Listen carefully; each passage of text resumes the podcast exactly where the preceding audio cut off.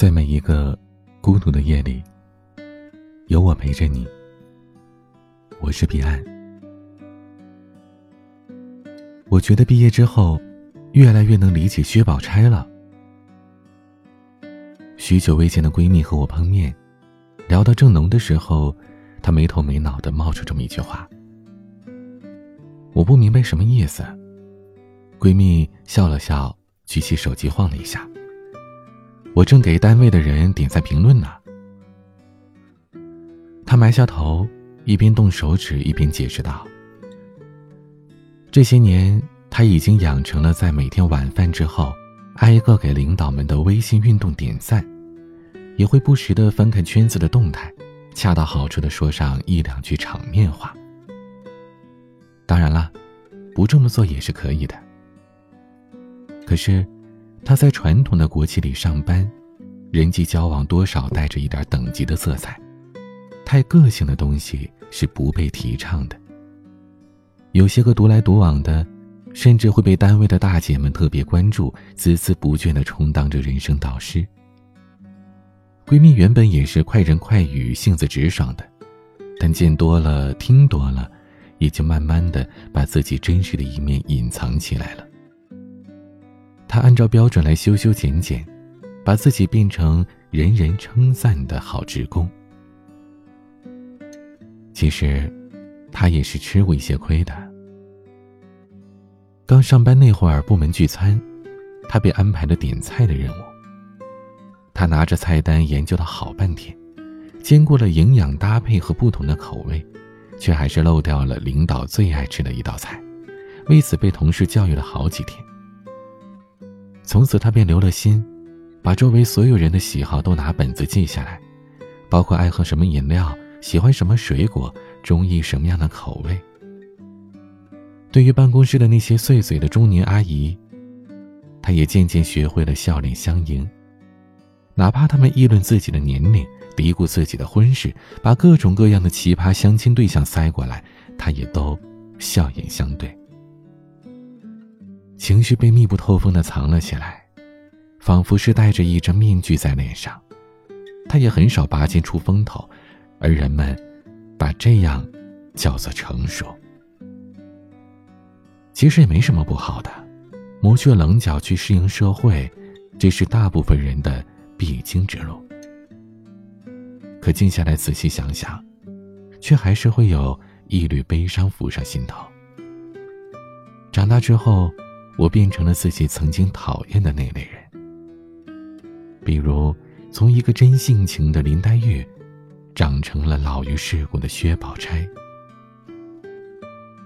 少年时读红楼，总是忍不住要把宝姐姐当做反面看。一方面觉得她有意无意的插足了宝黛，另一方面则因为这个人实在太假了，虚伪的让人讨厌。可往大观园里走一趟。却几乎人人都在夸宝钗。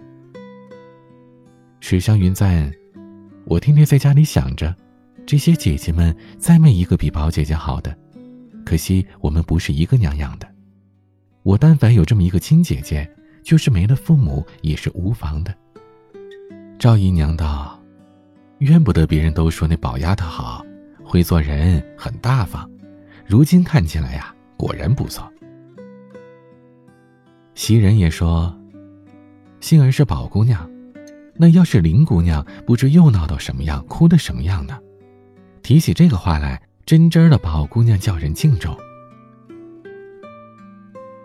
那些丫头婆子就更不用说了，她们都乐意亲近宽厚大度的薛宝钗，对嘴巴不饶人的林姑娘则是敬而远之。若是在贾府搞一个宝二奶奶选拔赛，只怕薛宝钗的得票数会远远的高于林黛玉的。但作为读者，我的感受却大不相同。跳出贾府的那个生活圈，以局外人的目光审视，你会发现，薛宝钗的好，完美的有些不真实。仿佛是早早的洞穿了一切，懂得揣度人心，能够顺势迎合，把每个人都照顾的妥妥帖帖。看似是处处用心，却也可能处处都是套路。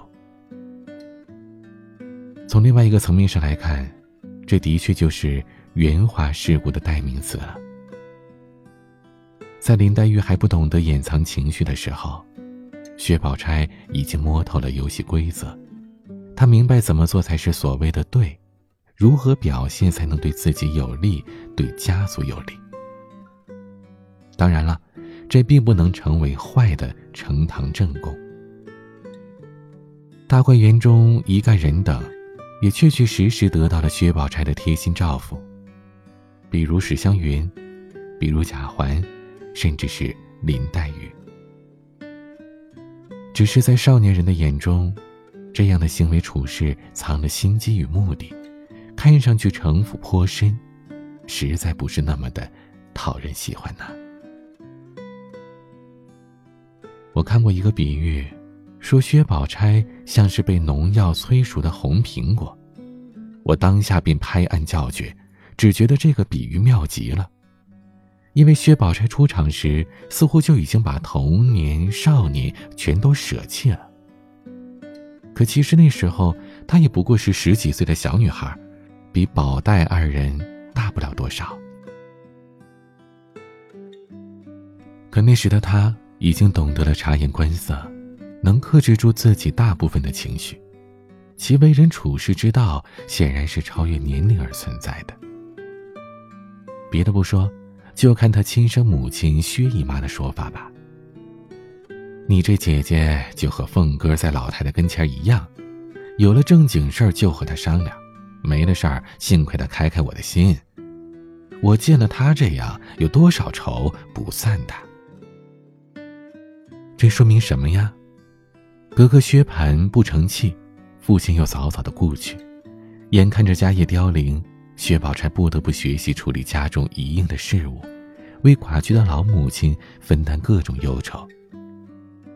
可从前的他，并不是这样的呀。书中未曾明写，却也有只字片语偶尔流出。薛宝钗对爱看闲书的林黛玉说：“你当我是谁？我也是个淘气的，从小七八岁上也够个人馋的。”什么《西厢记》《牡丹亭》，他都读了个遍。林黛玉轻轻吟一句，他便立刻听出了端倪。四下无人时，他也曾举着团扇扑蝶，脸上依稀可见天真浪漫之气。被贾宝玉比作风腴的杨贵妃时，他恼羞成怒，一句话便把贾宝玉怼的是说不出话来。由此可见，薛宝钗。并不是天生就懂事的。在很久以前，慈父在世，家道兴旺，她只管无忧无虑的做闺中少女，扑蝶嬉戏，偷看闲书，一切都可以由着性子来。因为身后的苍天大树依旧挺拔伟岸，他有底气和资本去随心所欲。但后来，一切都变了。苍天大树轰然倒下，自家哥哥却只一味的荒唐胡闹，甚至还打死人闹出了官司。他跟着母亲借去贾府，虽不算是寄人篱下，但多少也有点仰人鼻息的意思。毕竟那珍珠如土、金如铁的薛家，真的已经在走下坡路了。参加选秀女也好，嫁给贾宝玉也罢。不过是权衡利弊之下的最优选择罢了。至于真心和天性，早就被薛宝钗仔仔细细的藏了起来，并束之高阁。这是她适应社会如鱼得水的代价。成年之后，再把《红楼梦》细细读来，只觉得薛宝钗活得极累。周旋在荣宁二府。上要讨好老太太和王夫人，中要团结好一众姐妹，下还得体恤下人，树立和蔼而不失威严的形象。为此，她必须花费时间、金钱和精力，为人设的屹立不倒而辛苦奔波。可毕竟是肉体凡胎，吃五谷杂粮，有七情六欲，不可能时时宁静，处处平和。而那些未曾及时发泄出来的东西，想必会在心头日积月累，沉甸甸的压在他身上。夜深人静时，也许宝姐姐也会黯然神伤，在烛光闪烁当中忆起从前，想念那个天真无邪的自己。可天一亮，她就得变回那个端庄温柔的好姑娘。让人无法挑出一丝的错来，就像进入成人世界的我们。大家都说，你是个大人啦，要学会不动声色。可不动声色的意思，就是收起了情绪，消去了棱角，甚至放弃自我，向这个讨厌的世界妥协，包括爱情和婚姻。说实话，我不觉得薛宝钗很爱贾宝玉。他俩三观不合，感情基础不牢靠，而且薛宝钗明明白白的知道，贾宝玉是钟情于林妹妹，自己根本没办法挤到他的心里去。可即便如此，薛宝钗还是义无反顾的嫁了。抛开封建时代的父母之命、媒妁之言不谈，其实，这也是薛宝钗。心甘情愿的吧，因为他早就看透了一切，能容忍婚姻变为交易，以便资本和力量相互置换，四大家族可以继续抱团前进，实现好风凭借力送我上青云的愿望。这是薛宝钗最可悲的地方，也是当下许多成年人的模样。碰过几次壁。吃过几次亏，慢慢的看清现实之后，明白成年人很难保有真正的全部自我。我们中的大部分人，也都是那样长大的，无忧无虑，步入社会，遭受打击，妥协退让，变得成熟。不信你再瞧瞧现在的自己。是不是也学会了收敛锋芒，明哲保身，不轻易让别人看到自己的不堪与脆弱呢？人前时刻保持完美，人后才敢悄悄落泪。为什么会心疼薛宝钗呢？其实也不过是从她身上看到了一个无奈的。自己。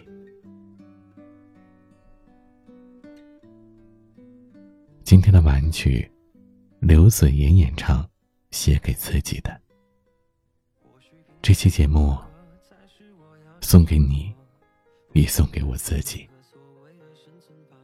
有任何想要倾诉或者咨询的内容，都可以加我的微信：彼岸幺五零八幺七，彼岸拼音的全拼加数字幺五。零八幺七，也可以关注微博 DJ 彼岸。每个夜晚用声音陪伴你，我是彼岸，晚安。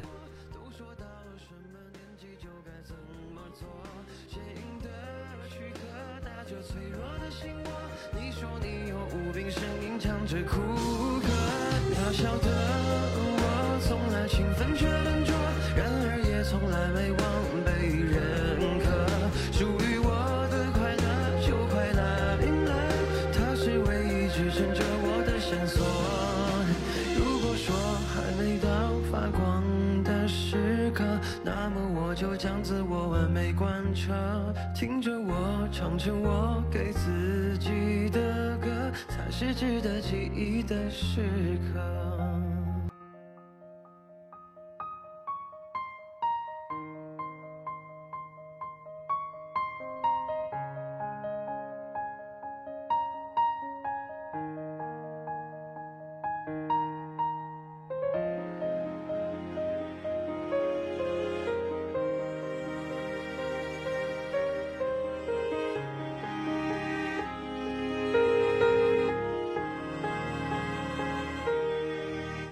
我想写一首歌，只写的是我，从而就不用想着能不能共鸣了。假设如果总是像棵小草，迎着风寂寞，害怕有一天也会枯萎的。每当疯狂的过着诱惑的生活，周而复始的仿佛活成生活规则。逛街 K 歌，请客再约几个朋友喝，灯红着酒绿着，我面不改色，压抑的附和着所谓的生活。都说大了什么年纪就该怎么做，坚硬的躯壳打着脆弱的心窝。你说你有无病呻吟，唱着苦歌，渺小的我从来勤奋却笨拙，然而也从来没忘被认可。属于我的快乐就快乐。